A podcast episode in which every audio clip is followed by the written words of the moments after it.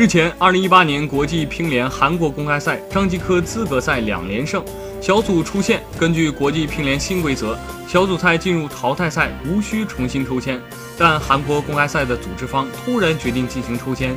第一次抽签结果显示，张继科预赛淘汰对手是队友梁靖昆。